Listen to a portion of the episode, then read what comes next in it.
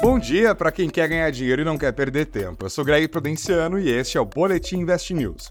Hoje é 31 de outubro de 2023, terça-feira, e a gente começa com os destaques de ontem. O ministro da Fazenda, Fernando Haddad, enfrentou a imprensa pela primeira vez nesta segunda-feira, depois de o presidente Lula mostrar que não está comprometido com a meta de déficit fiscal zero para 2024. O ministro vinha sustentando publicamente que o governo continuava a perseguir o alvo de equivaler receitas e despesas no ano que vem, apesar de economistas do mercado dizerem que esta conta não estava fechando.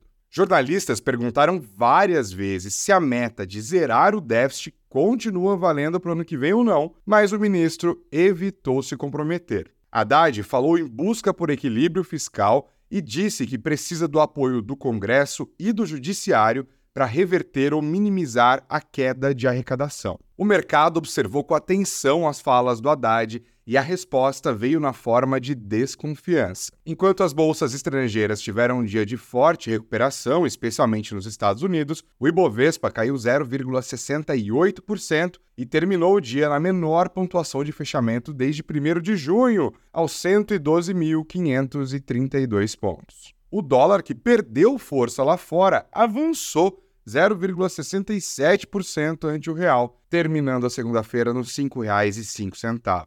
Os juros futuros dispararam, com o mercado prevendo mais risco, mais inflação e Selic mais alta. É neste clima que começa hoje o primeiro dia da reunião do Comitê de Política Monetária do Banco Central, que vai decidir o futuro da nossa taxa Selic. Aliás, este é um bom gancho para olharmos para a agenda de hoje. Além do primeiro dia de Copom, também hoje é o primeiro dia de reunião do FONC, que decide os juros lá nos Estados Unidos. Na zona do euro serão divulgados dados de inflação ao consumidor e crescimento do PIB. Aqui no Brasil, teremos dados do IBGE sobre o mercado de trabalho e os resultados do terceiro trimestre de grandes empresas como Ambev, Telefônica Brasil e CCR. Outro assunto para ser acompanhado é a crise de combustíveis na Argentina. Pois é, tem mais essa. Há pouco mais de duas semanas para o segundo turno das eleições presidenciais, postos estão sem gasolina e com filas gigantes em Buenos Aires. A Argentina não tem dólares para importar os combustíveis. E o governo também desestimulou a venda interna depois de fixar para as refinarias do país que, internamente,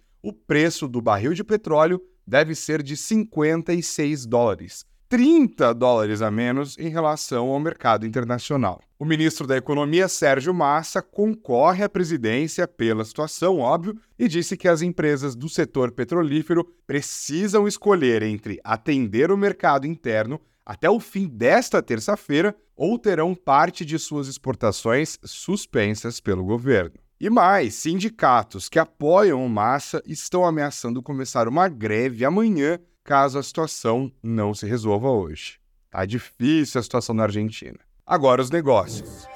Diversificando. A Shein comprou a marca de roupas femininas Misguided do Reino Unido, cujos produtos serão integrados à plataforma da empresa chinesa. É um novo avanço da Shein sobre o mercado ocidental, já que a varejista comprou uma participação da Forever 21 em agosto do ano passado. O valor da compra da Misguided não foi revelado. Dinheiro que vem do sol. A Engie Brasil comprou cinco conjuntos fotovoltaicos da Atlas Energia por mais de 3 bilhões e 200 milhões de reais. No total, os parques solares têm uma capacidade instalada de 545 megawatts e estão nos estados da Bahia, do Ceará e em Minas Gerais. A Engie disse que a aquisição busca fortalecer um processo de transição para energias limpas que foi iniciado pela empresa em 2015 e que mais de 20 bilhões de reais foram investidos nos últimos seis anos. Abrindo capital. A empresa de concessionárias de automóveis Automob do grupo Simpar está mostrando ousadia. No começo deste mês, anunciou a compra do grupo Alta, que opera lojas da Volkswagen e da GMW por quase 130 milhões de reais. Agora, desembolsou mais 120 milhões de reais pela rede Best Point, que vende veículos da Renault, Ford e Honda. Foram sete aquisições nos últimos dois anos e a Automob pode buscar o caminho do mercado de capitais para continuar financiando sua expansão. A empresa pediu registro de companhia aberta categoria A junto à Comissão de Valores Mobiliários, o que possibilita a negociação de ações em bolsa. O Boletim Invest News desta terça-feira fica por aqui. Não se esqueça de compartilhar o nosso conteúdo com a galera e de acompanhar o Invest News no nosso site e nas redes sociais. Beijos aos de beijos, abraços aos de abraços e muito dinheiro no bolso. Um ótimo dia para você.